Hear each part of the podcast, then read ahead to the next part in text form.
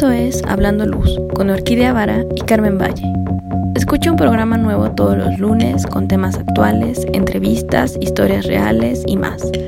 Comenzamos.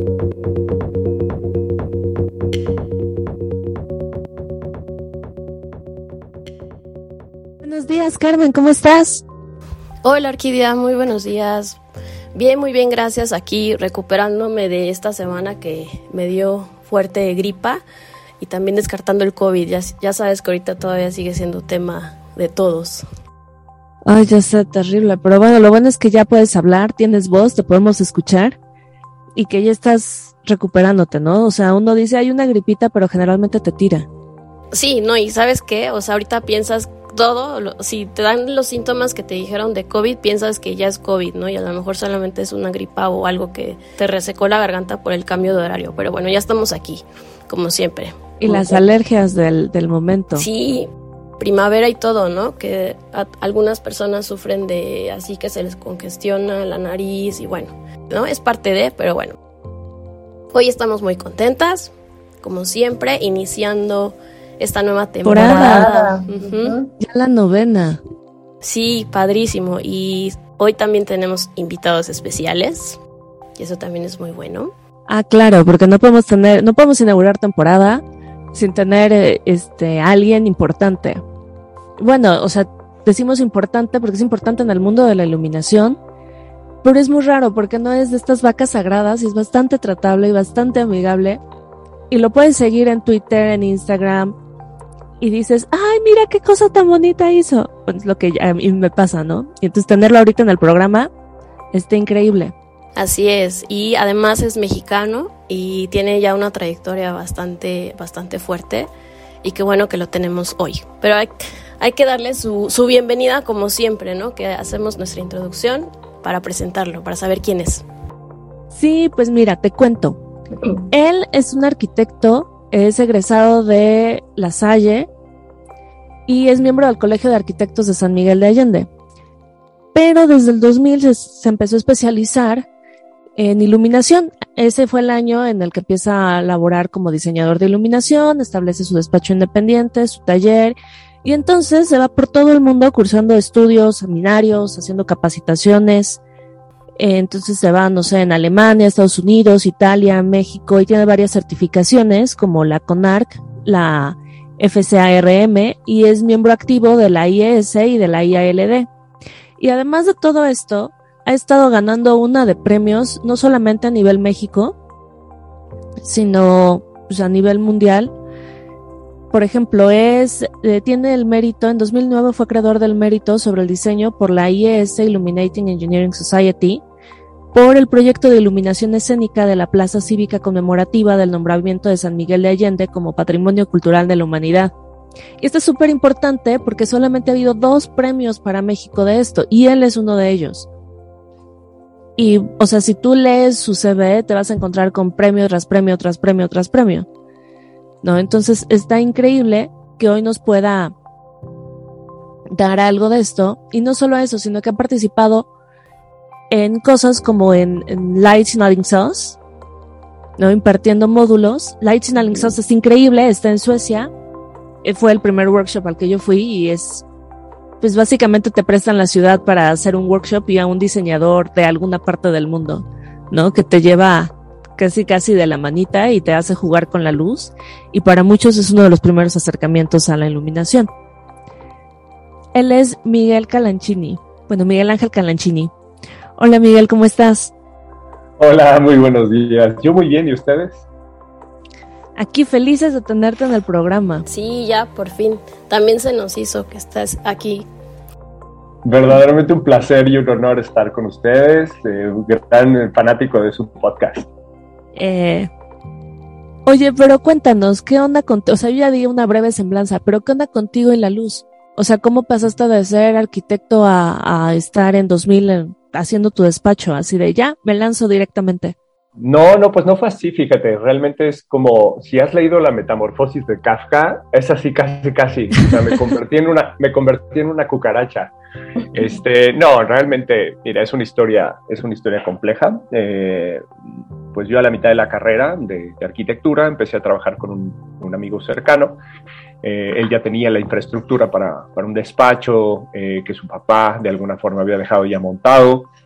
Y pues nosotros, este, un poco jugando a ser arquitectos, empezamos haciendo temas de mantenimiento, pintura, ya sabes, Todo lo que nos, nos quedaba entre las entregas y las pocas horas que teníamos, este, ah, pues para poder, para poder hacer algo experimental y profesional, pues así lo hicimos, ¿no? Eh, el tema es que, pues para nuestra sorpresa, este, ese proyecto de despacho de arquitectura, pues empezó a crecer muy rápido. Estamos haciendo temas de, arquitectura de retail, ¿no? En las tiendas, adentro de las tiendas, corner in corner, corner in shop, este, locales comerciales. Y pues nos fuimos como especializando mucho en el nicho y en, y en ese nicho, ah, pues estaba muy presente eh, el grupo Arquitect, etcétera, etcétera. No había tanta competencia, pero era como de empresas muy establecidas y pues nosotros éramos los juniors que estábamos entrando ahí y aprendiendo a golpe. Pero, espera, espera, una pregunta. Porque tú ahorita estás en San Miguel de Allende, pero ahí empezaste, o sea, desde ahí fue la carrera y el inicio. No, no, no, no. Yo tengo viviendo en San Miguel de Allende aproximadamente unos 20 años. Yo me vine acá en el 2004. 2000, sí, 2004 y aquí abrí ya mi despacho independiente. O sea, es posterior. Bueno, de hecho, no. claro, claro, no. Lo que te estoy contando eso es prehistórico. O sea, es era antes de los 2000.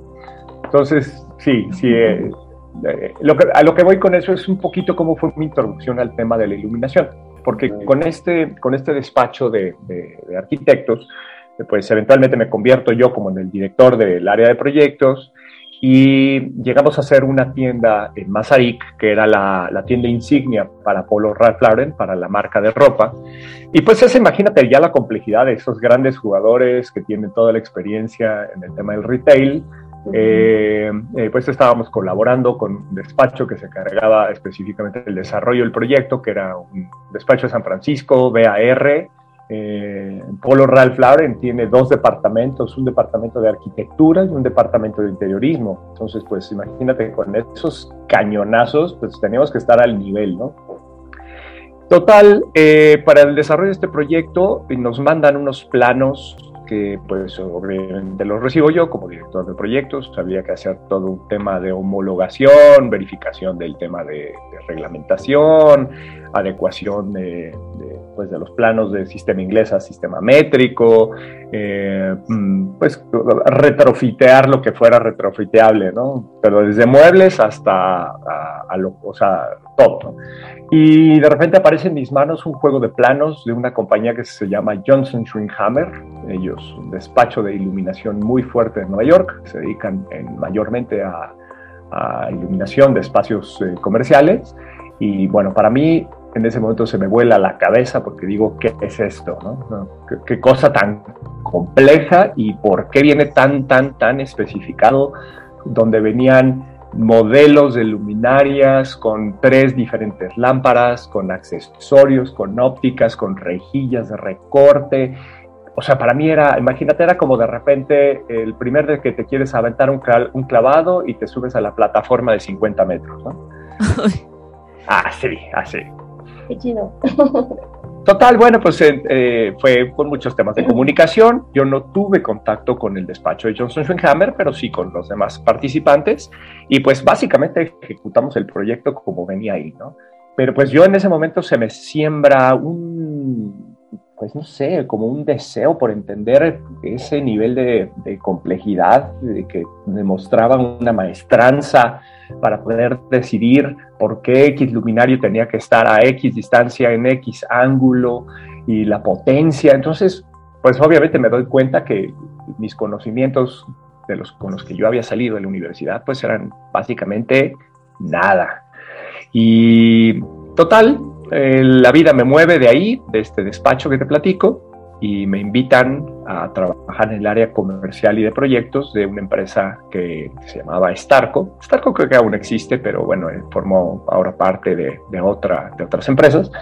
En su momento, pues Starco era fabricante y eh, representante de marcas como Sumtobel, como Siemens y pues, otras marcas en México, ¿no? Tal, pues me sumo con ellos al área de proyectos y ellos son los primeros que me mandan a, ver, este jovencito necesita eh, irse fogueando y me voy a un seminario a Alemania, donde pues era un, todo un intensivo para el tema de, de ¿no? Y bueno, Sumtobel, si lo conoces como marca, pues son de esas pocas que son eh, líderes y son la punta de lanza, ¿no? De, una industria tan compleja como la que, como la que atendemos. Y, bueno, pues este seminario es un, un, inmersivo muy fuerte, desde la parte técnica hasta poder ver cosas este, artísticas y aplicaciones de lo más innovador, ¿no? Mm, por ponerte un ejemplo, nos llevan a visitar un banco en, Alemania y este banco era un banco que tenía una doble o triple altura y estaba iluminado todo con espejos, con una tecnología que en su momento pues era patente que, que Subtobel estaba moviendo, en donde no se veían las fuentes de luz. ¿no? Las fuentes de luz estaban apuntando hacia arriba eh, con una precisión con láser, ¿no? en donde estaban apuntando estos espejos que eran convexos de un material eh, pues especular con una película o con un acabado que era medio matizado, ¿no? Entonces, de verdad, no se veía de dónde venía la luz. Imagínate para, para, pues, para alguien que está empezando con este tema, era, a ver, descubran cómo está iluminado este espacio. Pues no, no, no, no, era todo un debate hasta que pues de repente empezamos a analizar cómo se proyectaban las sombras, ¿no? Y de repente veíamos que las sombras pues estaban haciendo referencia a estos espejos. Eh, y bueno, fantástico, ¿no? Y, para mi fortuna, eh, en aquel año, en el 2000, fue la feria de Hannover. Y la feria de Hannover, pues es estos pabellones de todo el mundo, en donde todos eh, los arquitectos más renombrados de, aquel entonces, pues hacen su gala. De conocimientos y de sus aplicaciones y todos los países se presentan con, con instalaciones espectaculares. Y además, pues ya íbamos con el ojo calibrado para analizar cada uno de estos espacios, pero desde, desde la óptica del diseño e iluminación. Total, bueno, pues veo que todos estos espacios están construidos con una, pues una maestranza en donde la luz es un componente del, diseño y de la creación del mismo espacio, ¿no? Y bueno, pues ese fue como, como el parteaguas, ¿no? Y regreso a México, eh, posteriormente me sumo al despacho de Gustavo Avilés y, este, y pues que fue después de Gustavo, estuve con Gustavo, estuve un poco de tiempo y después decido abrir mi despacho de forma independiente eh, con un joven arquitecto que me cae como cliente y, bueno, pues eso lo empiezo literalmente a atender en el, en el respirador de mi casa. Y, este, bueno, pues así fue literalmente el, inicio del primer día, ¿no? Eh, posteriormente me mudo, a Guadalajara. Eh, Guadalajara pues era como un, como un, lugar que pues de alguna forma no me era tan extraño, yo tengo familia por, por, allá y pensé que sería como una plaza interesante para de alguna forma ir y abrir y hacer algo, ¿no? Em, ¿Y no se te ocurrió eh, este, estar ahí con Javier Ten? Es el de Guadalajara, ¿no? Javier está en Guadalajara y es un gran y querido amigo mío. Este, no, hasta donde yo recuerdo, Javier también estaría empezando por esos años. Y yo no tenía a Javier en el radar. Eh, justo cuando me monto por allá, yo me imagino que Javier digo, si no me equivoco, él a lo mejor creo que habrá ya su despacho por ahí del 2002 o no sé. Eh, a lo mejor y coincidimos, pero no, no, no fue un tema, fíjate, no me sumé con él, que hubiera sido fantástico, ¿eh? Sí, es que ahorita ya hay como, bueno, ya reconoces a ciertos iluminadores en ciertas regiones. Claro. Entonces por eso era como, o sea, me hacía como la opción más lógica, pero desde la perspectiva de hoy en día, no sé, hace unos añitos. Pues sí, ya, ya son varios, ¿no? O sea, no, honestamente no, no lo consideré, no lo consideré así. Guadalajara fue una plaza complicada, fíjate, porque eh, más allá del tema de, pues, de que es una plaza muy regional, que tiene una mentalidad todavía muy de apoyo a pues, como de núcleos, eh, la gente no tenía la cultura como para el tema de, diseño e iluminación, ¿no? O sea, fui, yo fui a buscar dos, tres arquitectos que tenía yo como ubicados y pues ellos no trabajaban con lighting designers. Entonces pues eso hacía como complejo el, el poderte aproximar y mostrar qué es lo que estabas haciendo. Ellos veían como, como que o eras eh, una persona que vendía eh, luminarios o, eras más como un artista, entonces no, como que no cabía el, la persona, el, especialista de lighting design dentro de la cultura arquitectónica que, que, Guadalajara tenía entonces. ¿no? Era como algo ah, pues, realmente poco difundido. Y, pues tratar de hacer esa labor en una plaza en la que pues no juegas como de local es, es complicado, ¿no? Oye Miguel, ahorita que comentas de que te veo que te has mudado, ¿no? Por, o sea, tú, tú has visto que en el mercado te tuviste que mover hacia San Miguel de Allende por alguna razón, eh, términos económicos, o porque dijiste yo ya me voy de la ciudad grande y me voy a un, a un lugar que sea eh, más adecuado como a lo que soy y a lo que hago. Claro, pues mira, eh, a ver, siéndote honesto, no, no era un plan mm, realmente de, vida, ¿no? O sea, yo siempre he sido como muy urbano. Eh, yo me veía toda mi, toda mi juventud viviendo en la Ciudad de México y cuando empiezo a trabajar en esta etapa del, proyecto de, específicamente de Ralph Lauren, ¿no? De estar viajando México-Nueva York, México-San Francisco, pues yo me veía siempre viviendo en ciudades grandes. El tema de Guadalajara, pues fue un poco como quemar las naves, tomar un riesgo, tratar de hacer algo, algo pues por salir, ¿no? Digo, imagínate, pues ustedes, quienes viven en la Ciudad de México, lo padecen seguido, este tema de pasar tantas horas en el coche. Cuando yo trabajaba en, esta empresa eh, que te platicaba en en México, Starco estaba ubicado en Naucalpan y yo vivía en el sur de la Ciudad de México. Entonces había veces que pues yo me podía tomar una hora, una hora y media para llegar a la oficina y de ahí moverme, pues si tenía yo que atender proyectos afuera, pues me la vivía yo en el coche. Y pues sí, llegó a ser un poco como, como un poco eh, demandante en términos de, vivir en el coche, ¿no? O sea, yo me acuerdo una vez, un regreso de, la oficina hacia mi casa, que tardé dos horas, aquellas veces que se inundaba el periférico. Y sí, no, pero si eso no pasa aquí. No, ¿verdad? No, no, no. no y no, no pasaba entonces, ¿no? Se estás hablando de la historia, la crónica de una muerte anunciada, ¿no? Más de 20 años del mismo problemática.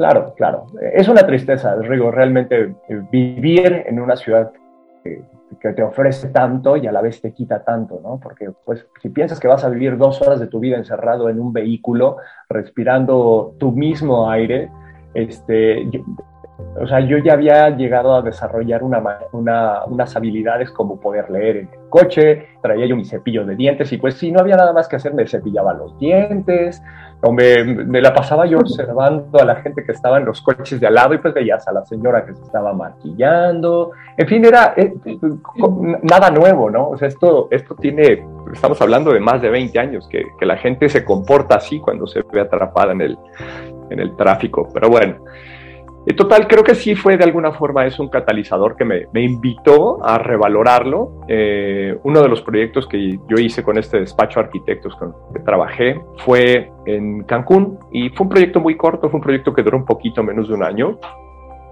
En ese desarrollo, pues obviamente me fui yo porque la persona que, que normalmente eh, se encargaba de eso, que era el coordinador de proyectos, eh, pues había dejado la empresa y yo pues yo estaba soltero, yo estaba, este, ya había terminado la carrera, estaba trabajando en mi tesis, entonces como que todo se me alineó para que de alguna forma yo me pudiera ir para allá y fue como que una transformación porque imagínate que en Cancún, pues 15 minutos en coche y ya estás afuera de la ciudad, ¿no? Entonces podía yo moverme con una agilidad y me sobraba tiempo siempre. Y pues creo que ahí fue cuando valoré que realmente el vivir fuera de Ciudad de México era una opción de vida, ¿no? Era un plan de vida. Y así, eventualmente se me dio, yo ya estando en, Guadalajara, empezar a hacer un proyecto aquí en San Miguel de Allende, un proyecto residencial, uno de los proyectos que considero que me abrió las puertas a, a, pues hacer cosas más grandes, cosas más interesantes. Eh, fue un proyecto que duró casi dos años, entonces fue un proyecto largo y pues para el final del proyecto yo ya estaba técnicamente viviendo en San Miguel de Allende, ¿no? Porque pues obviamente demandaba más de mi presencia cuando ya estaban en temas de acabados.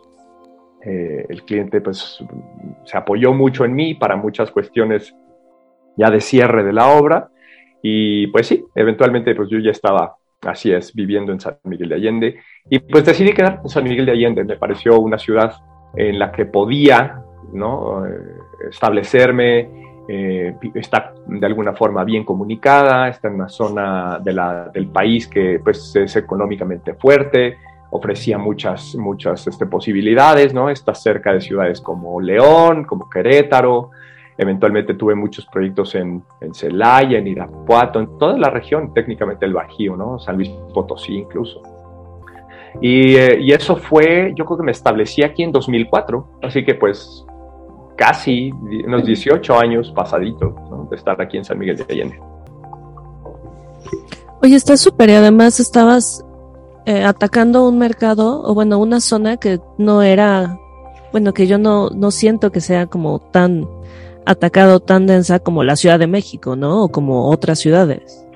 Ah, no, sin duda, sin duda. Que es más, yo te digo, Querétaro, Querétaro era una ciudad que presentaba muy, Querétaro a la fecha sigue siendo una ciudad en la que yo tengo bastantes posibilidades de proyectos. Eh, tengo muy buenos amigos y muy buenas relaciones con arquitectos allá. Eh, pero a mí Querétaro no me gustaba como para vivir, ¿sabes? O sea, Querétaro tiene sus complejidades de comunicación vial y de sus horas pico que me recordaban el pequeño monstruito que es la Ciudad de México, ¿eh? sí, dijiste, yo ya no quiero estar allá. No, no. Exacto, exacto. Entonces sí fue como mantener una sana, era una sana relación a distancia. Hablando de estos tragos amargos y dulces en tu eh, a lo largo de tu carrera profesional, ¿cómo los has vivido? ¿Cómo los has eh, llevado adelante? ¿no? Que eso es importante saberlo. Bueno, pues mira, voy a serte súper honesto, ¿no? Ha habido momentos de vacas flacas, eh, ha habido momentos de bollantes, ¿no? Este, la verdad es que a mí el, el desarrollo de esta actividad profesional, ¿no? Me llena mucho, me da mucho más satisfacciones de las que me ha quitado, ¿no? Y creo que eso es muy personal, cada quien tiene que poner en la balanza y hacer un corte de caja de cuando en cuando, porque eh, pues creo que cualquier disciplina creativa tiene ese estímulo, ¿no? El hecho de ver, el ver manifestarse una, idea en, el, universo de las cosas creadas, el verlo manifestarse... Uh, físicamente, eh, pues para la gente que es creativa, ese es un alimento, ¿no? O sea, si me estás hablando de un tema de contabilidad o de derecho, pues es difícil verlo manifestarse más allá de un acto, ¿no? Quizás un acto de justicia o quizás un acto de balance de números positivos o negativos, ¿no? Para nosotros, el, el hecho de que tu idea plasmada en papel, de la mente al papel a través del brazo o a través de una herramienta como la computadora, se convierta en, un objeto que puedes contemplar y seguir analizando, eh, eso para mí es brutal. eso, eso es para mí una la gasolina que me mantiene activo. Sin embargo, pues eh, el, tratar de abrir mercado, abrir brecha, el, ir a tocar puertas, el irte a promocionar, pues obviamente tiene consecuencias en el pues te tienes que a veces castigar mucho para poder empezar a trabajar con, con arquitectos que no tienen, ¿no? que no tienen la cultura de colaboración con especialistas o que no saben exactamente qué haces o para qué te sirve o qué beneficio les puede aportar. ¿no? A veces tienes que tomar el riesgo de, pues, ¿no? de reducir tus, tus costos, eh, de mediar de una u otra forma. Eh, yo actualmente soy miembro de la ILD y de la IES y trato de seguir las prácticas que ellos de alguna forma piden como sus códigos de conducta, ¿no? El tratar de ser un diseñador independiente. Pero a través de mi carrera yo creo que probé todas las fórmulas, ¿no? existía la fórmula americana, ¿no? En la que pues eh, eh, algunos proyectistas utilizan algunas marcas y reciben beneficios de estas mismas marcas o son representantes de las mismas. Eh, otras, pues, eran la práctica más europea, ¿no? Que es pragmática, es independiente, ¿no? El vas haciendo primero del efecto a la especificación y al último llegará el nombre y apellido de un producto, ¿no? Entonces, Pues intenté todo, la verdad llegué hasta, yo mismo me di de alta como importador, llegué a través de algunas marcas y pues obviamente trataba de hacer un presupuesto balanceado dentro de las posibilidades de mis clientes, que pues obviamente eran arquitectos jóvenes, trabajando para jóvenes. Eh, y, pues bueno, a veces la realidad de la economía de estos proyectos pues era irla sorteando unas con otras. ¿no? Castigabas un poco el diseño, ¿no? pero siempre cobrando por diseño, ¿no? porque yo me considero a, mí mismo un diseñador. Y las mismas experiencias también fueron mostrándome que a veces estás en, ¿no? Si te dedicas al tema de la importación y a la, parte de comercialización, pues descuidas otras áreas, ¿no?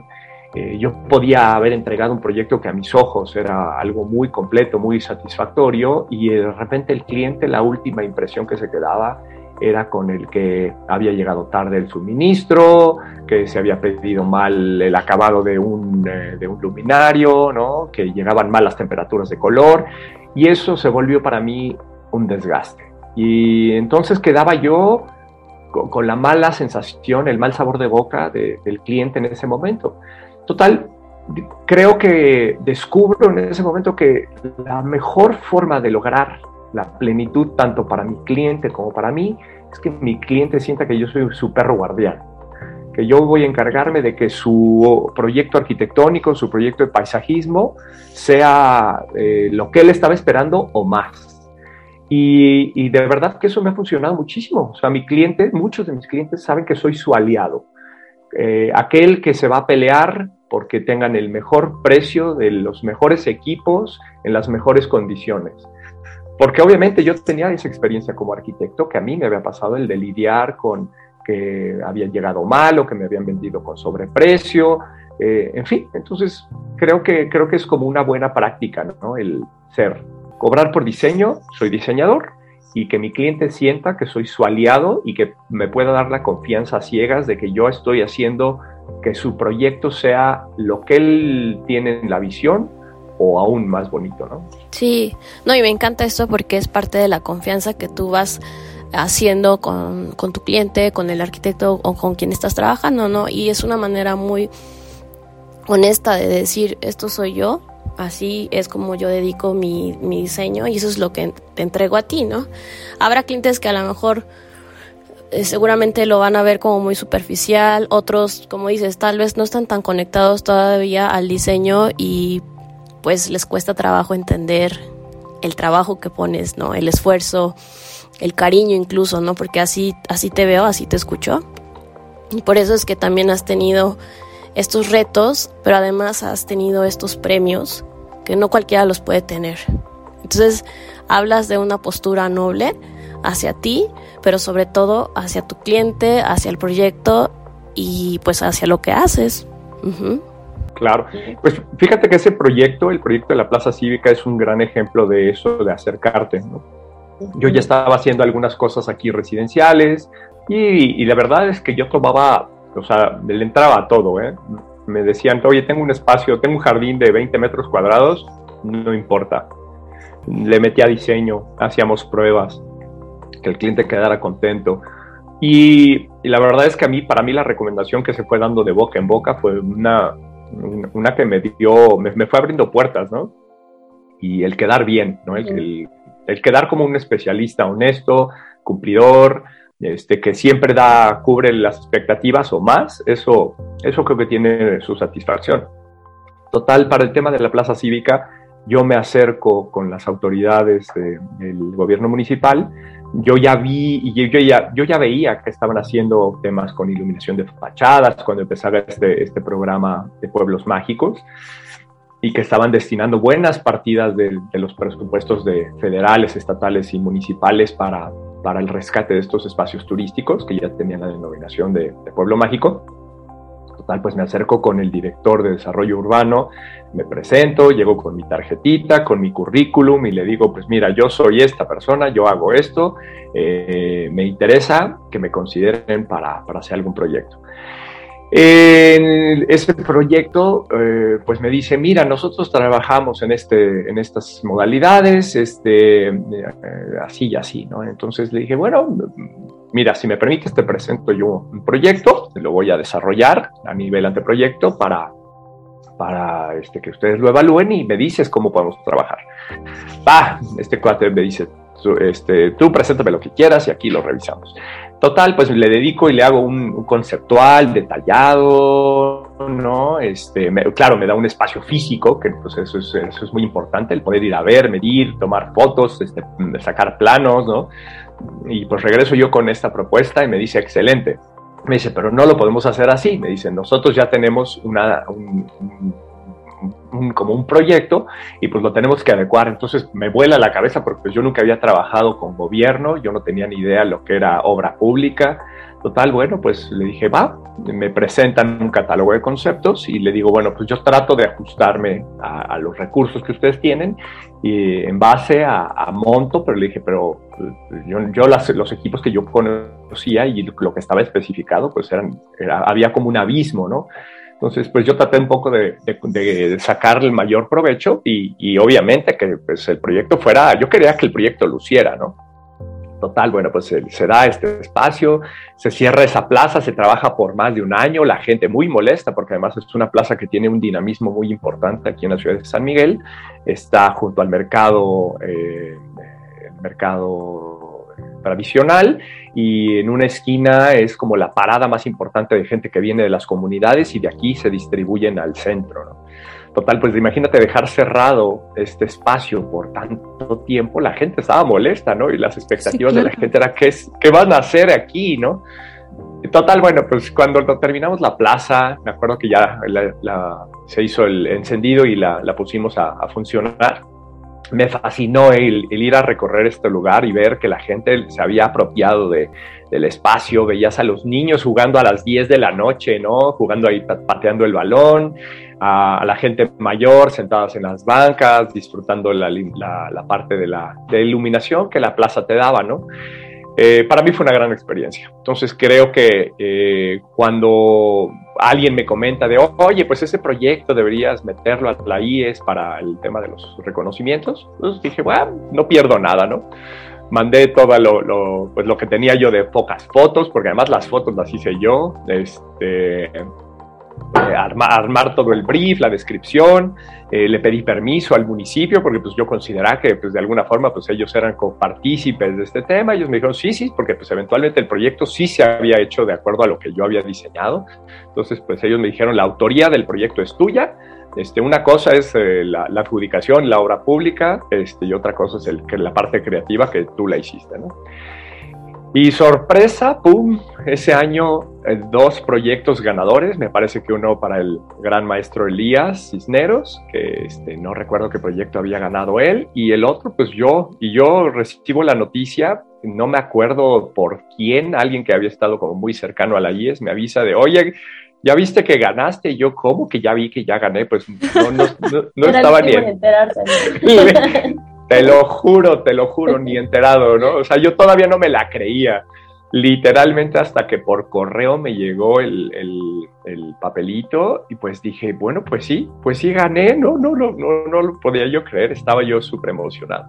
Y, y, sabes que creo que fue también como una de esas cosas que eh, pues se me hizo muy importante, ¿no? O sea, vi el valor que tiene el, la parte final, o sea, el proyecto no termina con la entrega de los planos. El proyecto termina cuando entregas el proyecto, lo ves encendido y lo analizas y dices, ¿sabes qué? Esto lo hubiera hecho de esta forma, esto lo pude haber corregido y, tenerlo documentado. Y, creo que es una obligación como diseñador el mostrar tu, tu experimentación. Es decir, esto fue lo que hice, con los recursos que tuve, que además pues nosotros como, como país latinoamericano siempre estaremos escasos de recursos económicos, pero nos sobra recursos creativos, ¿no? Y, bueno, pues si esto, esto se hace, eh, se, hizo en mí una, una práctica recurrente, yo, eh, digamos, salvo haber que, eh, tenido una relación complicada con el cliente, que los hay, Eh, fuera de eso, siempre he tenido una buena relación con mis clientes que me permiten regresar a los espacios, a verlos, a analizarlos, a, volverlos a disfrutar, ¿no? ¿Qué te gusta más cuando estás eh, en, este, en este proceso de diseño? El diseño, eh, ya cuando estás en obra, irte a sitio o, abarcar todas, ¿no? Ya sabes, desde que empiezas a, a diseñar, el detalle constructivo, me voy al sitio y que quede lo mejor que se pueda, trabajar con proveedores, verlo, hacer pruebas. ¿Cuál es la etapa que más te gusta del diseño de la luz? Qué, pregunta tan complicada, Carmen, la verdad. Este, bueno, es que bueno, creo que todas las etapas tienen su encanto, ¿no? O sea, eres intenso, así de no, yo voy a estar de principio a fin, como sea. Sí, pues, pues la verdad es que trato de hacerlo así, ¿no? O sea, soy como muy de. Eh, han sido pocos los proyectos que yo he desarrollado de alguna forma que se enviaron los planos y yo no fui a ver la obra, ¿no? Es, son muy raros, quizás porque el cliente no estuvo interesado en supervisión o él tenía su, su, departamento de ingeniería, esos eléctricos y ellos decidieron hacerlo por sus propios medios. Salvo esos muy contados casos, siempre me involucro, ¿no? incluso, o sea, yo sí le, le expreso al cliente la importancia de la supervisión del proyecto le, trato de alguna forma de acompañarlo también en la toma de decisiones, si él hace la adquisición de los equipos, si él tiene eh, eh, maestro eléctrico o ingeniero eléctrico, el sentarme con los eléctricos a, detallar y comentar y expresarles la importancia del por qué los recursos de luz tienen que ir donde van a ir y en, algunos casos te topas gente muy, muy receptora y por otro lado es gente muy cerrada, ¿no? Gente que te dice, no, es que yo lo hago así, yo lo hago de otra forma, eso nunca lo he hecho eh, y te siente como un invasor, ¿no? Y pues el chiste es ir un poquito sublimando esas diferencias con, con todos los componentes de la cadena creativa del proyecto para que el resultado sea lo que tú planeaste con el arquitecto para que el resultado sea satisfactorio para el usuario, ¿no? Entonces, creo que sí disfruto mucho la etapa de diseño, pero a veces trato de hacerlo como, como lo más pragmático, ¿no? O sea, no, eh, no, no, tengo yo la capacidad de, de, hacer muchas iteraciones del diseño para, para, hacer tres, cuatro versiones, ¿no? Y ver cuál me gusta y me enamora más, ¿no? Trato de ser como, ok, eh, el proyecto requiere una buena solución busco un concepto sólido, me agarro de esa idea del concepto y no me suelto, ¿no? Y generalmente eh, en la Salle teníamos mucho esa práctica, ¿no? Muchos de mis maestros durante el desarrollo de la carrera eran muy de la... la idea original la tienes que respetar, ¿no? O sea, ellos hablaban que había mucho potencial en, siempre en la idea original, aunque estuviera mal, ¿no? Tenías que buscar la forma de perfeccionarla. Pero eh, como que estas posibilidades, por ejemplo, cuando yo despachos internacionales que ves que hicieron tres o cuatro iteraciones de, del mismo proyecto, pues yo creo que como despachos latinoamericanos es, es, es, complicado, ¿no? Eso se traduce en un costo directo para el cliente que el cliente rara vez te va a pagar, porque sí, claro, ven a experimentar y, y, te, doy 160 horas para que lo haga. O sea, eso no, no aplica, no aplica en nuestra realidad. No, no aplica en esta realidad.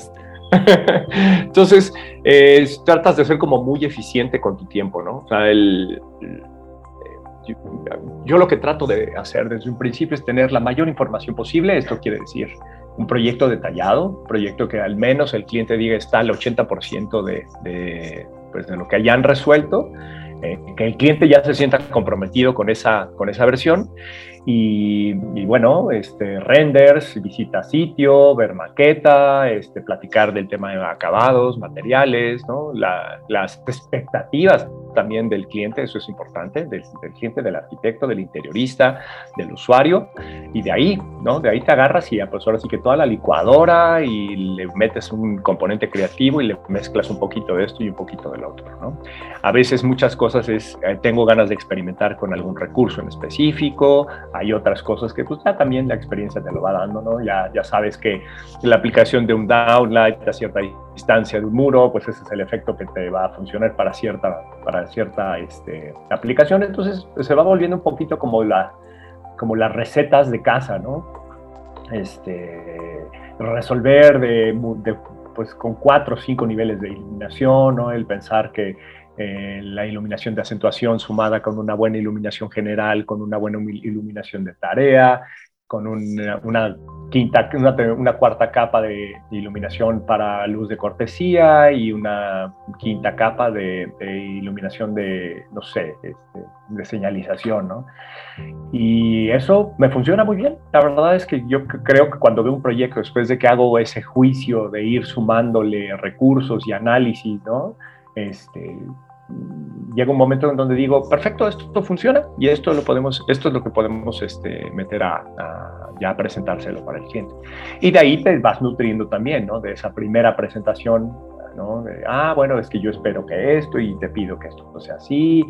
O, o, por ejemplo, me tocó hace un par de años trabajar con un cliente mío, arquitecto, su casa, y él tiene una colección de arte que es para él es importantísimo, Y son piezas, y tiene piezas mixtas, ¿no? Tiene piezas de mucho valor, y tiene obra gráfica, y tiene serigrafías numeradas, y tiene este, objetos tridimensionales que de alguna forma requerían un tratamiento. Entonces, imagínate qué, interesante era que para él el brief, su brief de iluminación es, yo quiero una escena en la que yo llegue en la noche a mi casa y el arte me acompañe a todo el recorrido. Entonces era eh, la aproximación como muy de galería, ¿no? Era iluminación completamente dedicada a la, curaduría de la casa y al arte. Qué curioso, ¿no? Que para un arquitecto en ese momento era decía, yo quiero enmudecer un poco la casa, pero que el arte sea lo que me acompañe desde que entro a la casa hasta la recámara o a la cocina. Y pues así se le hizo ese tratamiento, ¿no? Eso se da en esa primera presentación, ¿no? empiezas a subrayar estas palabras clave que normalmente el cliente te hace o mucho énfasis o es recurrente o te insiste, ¿no? Pero ya te fijaste en esto, ¿eh? Pero ya te fijaste en esto, ¿eh? Entonces vas subrayando y todas esas palabras así haces como una nube mental y dices, eso lo tengo que integrar dentro de mi propuesta. Y pues eso, básicamente esos son los truquitos que yo he ido poquito a poquito metiendo en, en mi práctica, ¿no? Oye, si nos regresamos un poco a lo que decías de la plaza, porque a mí me, me, me quedó la imagen mental de los niños jugando. Claro. Entonces, al final, eso es lo que. O sea, esa es la imagen que te llevas o es la que tú dices que tienes que analizar, o sea, tomas la foto para analizar en qué hiciste y en qué hiciste mal. O, o, por ejemplo, ahorita que estás hablando de este, de este proyecto del arquitecto. Claro como dónde, hasta dónde llegas o dónde, dónde sientes que tú terminas cuando, cuando ves y analizas o cuando recibes la llamada y te dicen, oye, me la, me la estoy pasando increíble. Digo, no sé si esas llamadas lleguen. Claro. Pero que puedas ver cómo reacciona la persona que lo está viviendo. Ah, bueno, sin duda, digo, en algunos casos sí tengo esa cercanía con los clientes, ¿no? Trato de que los clientes me sientan como, te lo expresaba, ¿no? Un, aliado. Y cuando la gente te, toma en cuenta como, como un aliado, creo que se crea un vínculo más allá de una transacción comercial. Ah, te vuelves, es como el doctor. ¿Por qué vas con el mismo doctor? Pues si, si, el doctor te funciona, pues regresas y vas con el mismo cuando te sientes mal o, o quieres atenderte de alguna, de alguna inquietud, ¿no? Este, sí ha habido en muchos casos eh, eh, llamadas que han sido así súper agradables de volver a saber. Después de muchos años me pasó con el proyecto, por, de hecho, por el que me vine yo a vivir a casa en Miguel de Allende, hace algunos meses me volvieron a contactar los clientes y fui a ver la casa y claro, la casa ha tenido algunas modificaciones, pero la esencia sigue siendo la misma.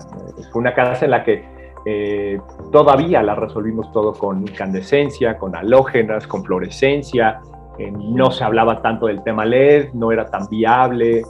En fin, él ya después de casi 20 años, pues la casa, esa casa, no, no 20 años, no, como 15 años, esa casa pues ya la, le hicieron un upgrade, ya todo es eh, fuentes de luz LED, atenuables, etcétera, etcétera. Eso ya a mí ya no me tocó, pero sin embargo él respetó el proyecto original y eso verlo es, fantástico. El ver que la casa sigue siendo pues eh, bien mantenida, este, que además el hecho que te llegues y veas, ah, bueno, la lámpara de pie que yo les sugerí de tal y de tal está en su lugar significa que les gustó y les funcionó.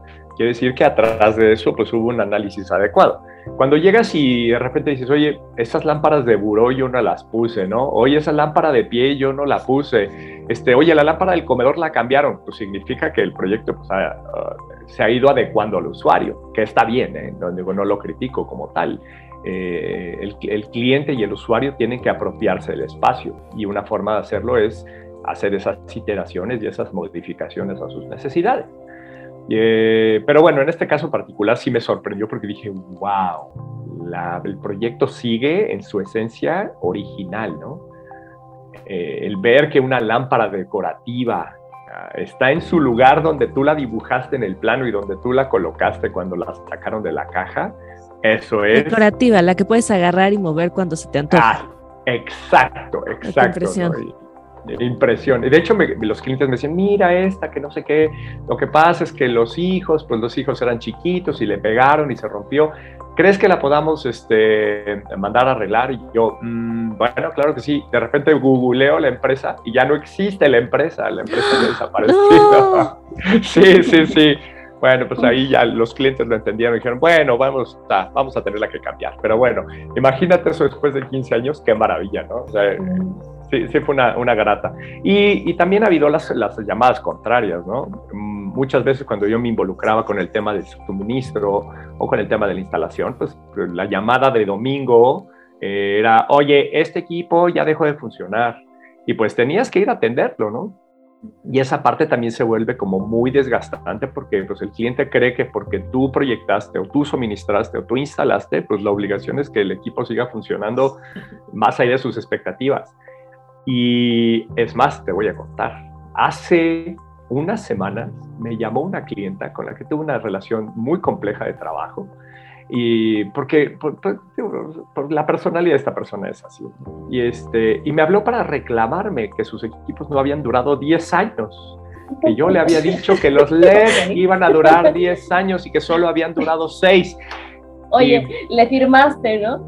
La, te lo juro, eh, lo juro. No, no, voy a decir quién, no voy a decir quién ni dónde, pero me pasó. Me pasó eso hace unas semanas, me llamó y yo tenía, así tenía yo registrado el número y dije, chin, esta llamada no va a ser buena, ¿no? Le tomé la llamada porque soy una persona muy educada. la, escuché, le, ya sabes, este, todo era como que, pero ¿por qué no duraron 10 años si tú me dijiste que iban a durar 10 años? Y pues lo único que le dije, mira, desafortunadamente yo no puedo darte una garantía de estos equipos, este, eso ni el proveedor me lo daría a mí. Este, si no duraron los 10 años, pues habría que ver cuáles son tus prácticas de mantenimiento, ¿no? y ya con eso se quedó un poco más tranquila. Pero imagínate qué horror también recibir después de 8 años de que fuiste a hacer la iluminación de un jardín, que te hablen para reclamarte que los equipos no duraron 10 como tú lo prometiste. Y pues a mí, a mí con el corazón roto, y pues yo le dije, mira, este, pues si duraron ocho, por lo que pagaste, por lo que me chiquitearon del proyecto, creo, creo que duraron mucho, ¿no?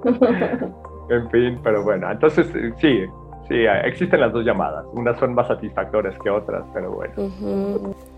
Es que es muy contrastante esto porque por un lado tienes a este cliente que te dice que sus luminarias no no duraron estos 10 años. Y por el otro lado tienes la mención de honor de una Bienal de Iluminación, o sea, entonces es como que, como que, no, no sé cómo tú te sientes, o sea, cuéntame esta, esta experiencia, ¿no? Porque efectivamente tienes de todo, ¿no? Tienes clientes de todo tipo y de, y de todos los niveles.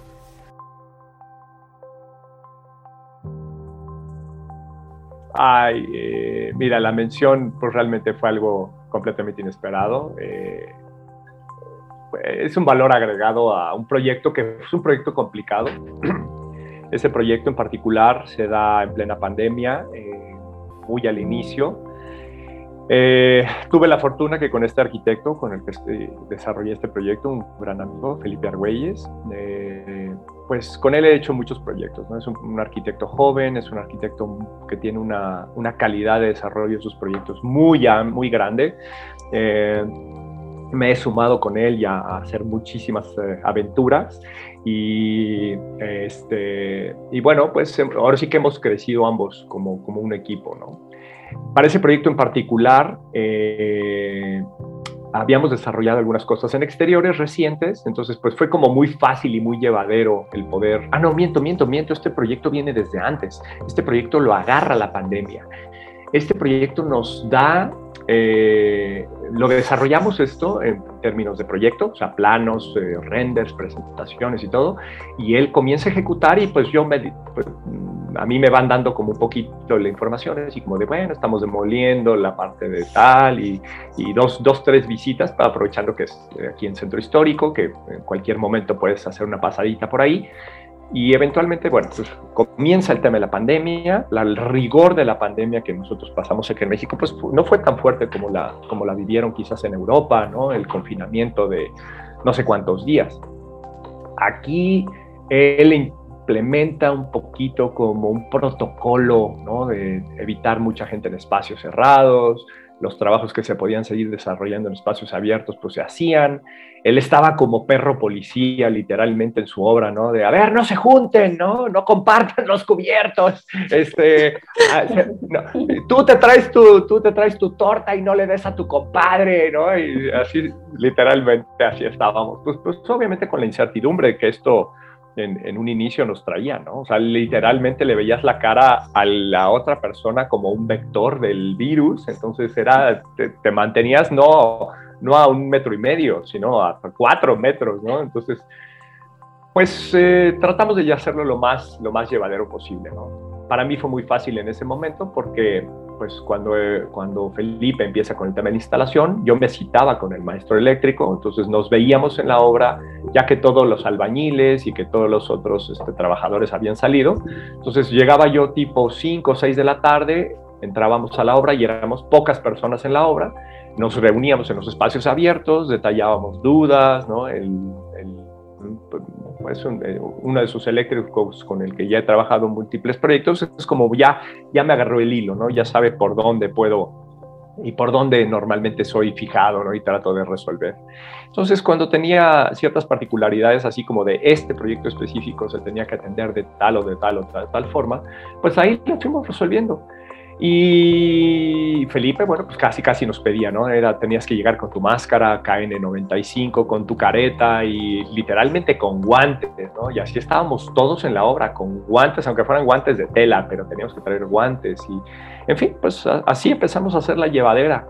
Entonces, pues este proyecto se concluye, se literalmente se concluye en, en ese momento de más fuerte para nosotros desde un inicio, que si ya supiéramos lo que iba a pasar dos años después, pues hubiéramos eh, actuado hasta de una forma diferente, ¿no?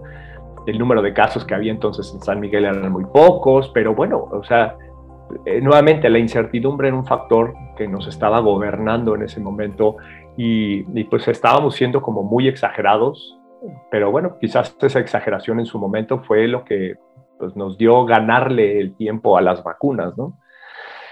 Eh, concluimos ese proyecto. Eh, Felipe tiene ahí un cierre complicado con los clientes, pero bueno, pues afortunadamente yo pude hacer mi registro de, detallado del proyecto de iluminación. Ya no amueblado, pero sí que todo lo que se había implementado se había hecho de forma adecuada. Y ya, total, pues ese proyecto ya terminado, lo comento con Felipe, le dije, oye, pues esto lo voy a mandar a, mostrarlo, ¿no? Y le, mencioné normalmente que pues a mí me gustaba mostrarlo en diferentes foros, él me dio visto bueno, me dijo adelante. Y pues lo empecé a compartir, ¿no? Ese proyecto lo, lo, lo subí, lo subí a todo. Creo que desde los Dark Awards, los, los IALD, los de la IES, etcétera, etcétera. Y fue un proyecto que poco a poco, ¿sabes? Empezó a tomar como, como una inercia, una bola de nieve. Y, pues, ¿qué te digo? No? O sea, poco a poquito fue llevándose un reconocimiento aquí, un reconocimiento allá, un reconocimiento en otro lado, hasta que pues la sorpresa fue que este, fuimos a lo de la Bienal y pues ver que más allá de estar en la selección, pues se había llevado una mención de honores, pues sí, sí fue una sorpresa muy grata, ¿no? Es una experiencia eh, que el ya ser parte de la selección de, la, del libro de la Bienal este, fue, era, era enriquecedor. Y, y, cuando mencionan que el proyecto había tenido una mención, sí, sí, wow, o sea, me salieron las lágrimas, ¿no? no lo podía creer, porque pues sí, tenía una carga emocional muy fuerte ese proyecto, ¿no? Ese proyecto de alguna forma me mantuvo en la parte complicada, tanto económica, porque pues nosotros sí, sí nos quedamos un par de meses sin hacer nada, ¿no? Y ese proyecto, pues de alguna forma me apalancó para poder aguantar y no, no cerrar y salir corriendo, ¿verdad? Este, entonces, pues, qué bonito que, que, ese proyecto con, en donde se virtieron todas las, las, las buenas este, intenciones y la buena energía, pues de alguna forma te corresponde así, ¿no? Entonces, pues yo muy contento. Ay, qué bonito escuchar toda la emoción en tu voz. Ah. Creo que es algo de lo, de lo más padre, el que tengas estas experiencias y que puedas decir, sí, pasó la pandemia, pero no, pues no te quedaste cruzado de brazos en tu casa, sino que estuviste haciendo algo y que al final fue mucho más de lo que esperabas. Pues sí, la verdad sí, sí, no, no, este, honestamente no lo esperábamos así, ¿no? Y, bueno, y, tiene que ver con la calidad del proyecto y la sinergia que se hace con, con, el tema colaborativo, ¿no? Porque este proyecto ha recibido reconocimientos más allá del tema de iluminación quedó como eh, ganador de la medalla de oro de la, de la Bienal de Arquitectura Regional y después creo que este proyecto está para la Bienal Nacional de Arquitectura.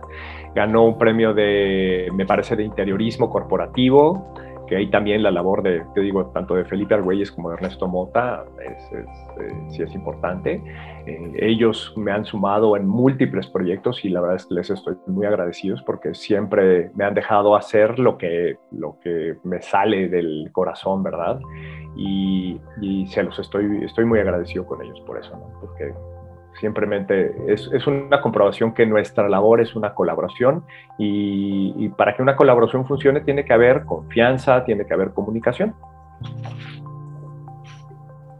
Súper. Oye, mm. y ya para cerrar, ¿qué es lo que le dirías como a, los que nos están escuchando? Acuérdate que tenemos desde, no sé, 17 hasta más de 60. Entonces, no sé si quieras palabras para los jóvenes que están empezando, para los que ya están en este camino o aquellos que te escuchan y digan, ah, yo trabajé con él, claro. Ay, bueno, pues qué te digo. Eh, mira, como palabra de aliento, de verdad creo que creo que las satisfacciones que a mí me ha dado el diseñar para otras personas como un complemento es una labor bien interesante. Te da la posibilidad de de poder picar ¿no? y ver el interior de la mente creativa de muchas personas, eh, ver las pasiones que, otros diseñadores tienen, a mí eso me contagia de una forma muy positiva. Veo, veo cómo eh, gente expresa su creatividad a través de conceptos muy fuertes, de argumentos creativos muy fuertes, ¿no? Este, eh, el desarrollo de ideas que están sustentadas en, en metáforas y de repente pues gente, no sé, proyectos mucho más pragmáticos, mucho más operativos, ¿no? Todo eso de alguna forma enriquece, se vuelven también parte de los argumentos que tú vas explorando, ¿no? Y, y yo creo que para un diseñador joven lo único que le diría es paciencia, ¿no? Paciencia, aprende de tus errores, analiza todo, todos tus procesos, todos tus procesos siempre serán perfectibles. Encuentra una metodología con la que te sientas cómodo, eh, encuentra una metodología que te haga ser eficiente, eh, comprométete con tu, con tu cliente, comprométete con el proyecto, o sea, tú sirves a, un, a, un, proceso creativo, ¿no? Y creo que eso es, eh, abandona el ego, ¿no? hay veces que nosotros como diseñadores, pues el ego nos, nos super nos superinfla, ¿no? Y no realmente cuando entiendes que eres un proceso creativo colaborativo, eh, encuentras tu lugar y encuentras desde ese mismo punto la posibilidad de potenciar todo lo, que tú estás haciendo para que tenga un resultado fuerte. Para eso, para los, para los diseñadores jóvenes, para los que tienen este, curiosidad de incursionar el tema de la iluminación, eh, creo que se está viviendo un momento de gran, gran posibilidad para explorar esto como un medio de, tanto creativo. Requiere un compromiso a largo plazo, no es algo que lo vas a lograr en, un par de años. Eh, La verdad es que a mí sí me costó muchos años. Eh, he, conocido en este tiempo jóvenes talentosísimos de los cuales claramente yo admiro y, me encanta ver que estén haciendo cosas interesantes. Eh, yo soy una persona de estas que los sigue en las redes y estoy esperando ver qué cosas nuevas están subiendo. ¿Por qué? Porque la verdad es que eh, a, a, mí me tocó de alguna forma desarrollarme muy solo, ¿no? muy aislado, tanto geográficamente como en el medio soy como de una generación intermedia donde pues ya había diseñadores ya muy establecidos de grande nombre y después venía, viene atrás de mí una generación muy joven, pero ya como más robusta, con muchas más tablas, con muchas más posibilidades, con mucho más posibilidad de difundir sus trabajos, ¿no? ¿Sabes? A mí me tocó ir implementando poco a poco el tema de redes sociales, yo fui mi community manager, entonces yo soy desde chofer, este, pues soy el de vigilancia, el de contabilidad, o sea, todo, todo el hecho de todo. ¿no? Yo veo ahorita jóvenes despachos donde tienen estas posibilidades de, de, grupos de trabajo de 15, 20 diseñadores. Digo, ya ni en el más alocado de mis sueños hubiera yo pensado llegar a algo así, ¿no? Y menos hace 10, 15 años. Eh, bueno, entonces, pues yo creo que ellos, eh, la posibilidad de que lo, lo, hagan seguro más grande que yo, lo, lo van a hacer porque tienen la, la, ventaja de que el tiempo se los va a dar. ¿no? el chiste pues es eso, es ir comprometiéndote con, el, con lo que estás haciendo y, aprender, ¿no?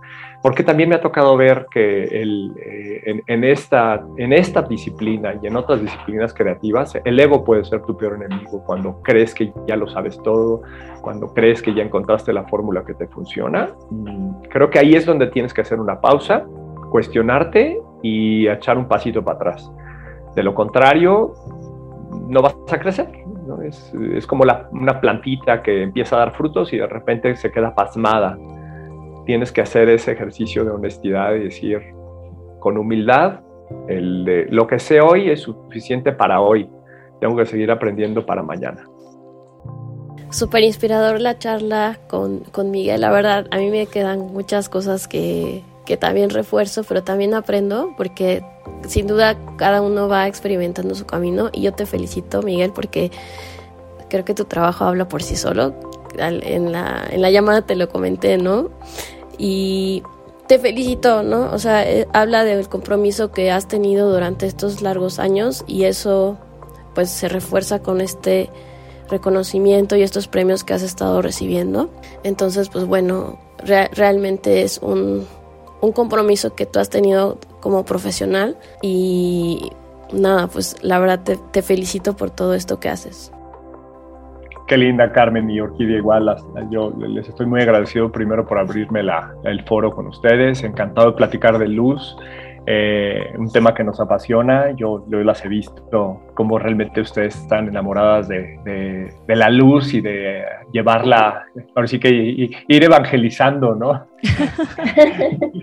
que esa es una gran, una gran realidad. Creo que nos falta mucho todavía por hacer, por, por llevar este, el, verdadera importancia de la iluminación a, a, muchos otros medios. Sí, pero creo que se ha recorrido un gran camino desde que tú encontraste la, el camino de la luz al principio hasta ahora. Y como dices, ya las nuevas generaciones están increíbles y ya, pues, gente como tú les ha abierto muchas puertas. Tú tuviste que tocar puertas en muchos despachos y ahora ellos, pues, o sea, los que están saliendo apenas de la escuela ya tienen una idea mucho más, bueno, ya tienen la idea de que existe la iluminación como, como disciplina, ¿no? Cosa que uno saliendo de la escuela, pues nada más te enseñan la parte eléctrica. Claro. Y sabes qué, digo, una cosa que sí debo reconocer es que en su momento cuando yo, yo comencé y antes de, independizarme, realmente había muy pocos despachos de iluminación, ¿no? Eran cuatro o cinco a nivel república, ¿no? Los que se, los que se conocían y, creo que en la actualidad la posibilidad de, entrar a trabajar a grandes despachos y es más, hasta la misma oferta de capacitación, ¿no? de posgrados, de especialidades, en su momento en México no había, era obligatorio, te tenías que salir de México a buscar este, esta, este conocimiento, esta, este, esta preparación. Y, y, lo que están ofreciéndose ahorita a nivel este, educativo en México es muy atractivo Creo que ahorita para gente que tenga esa curiosidad, no, no van a batallar tanto como, como en su momento me tocó. Sí, pues bueno, qué gusto que tú hayas sido uno de los pioneros en esto, porque sin gente como, como tú, que empezó desde el 2000, pues ahorita no existiría nada, nada de esto, ¿no?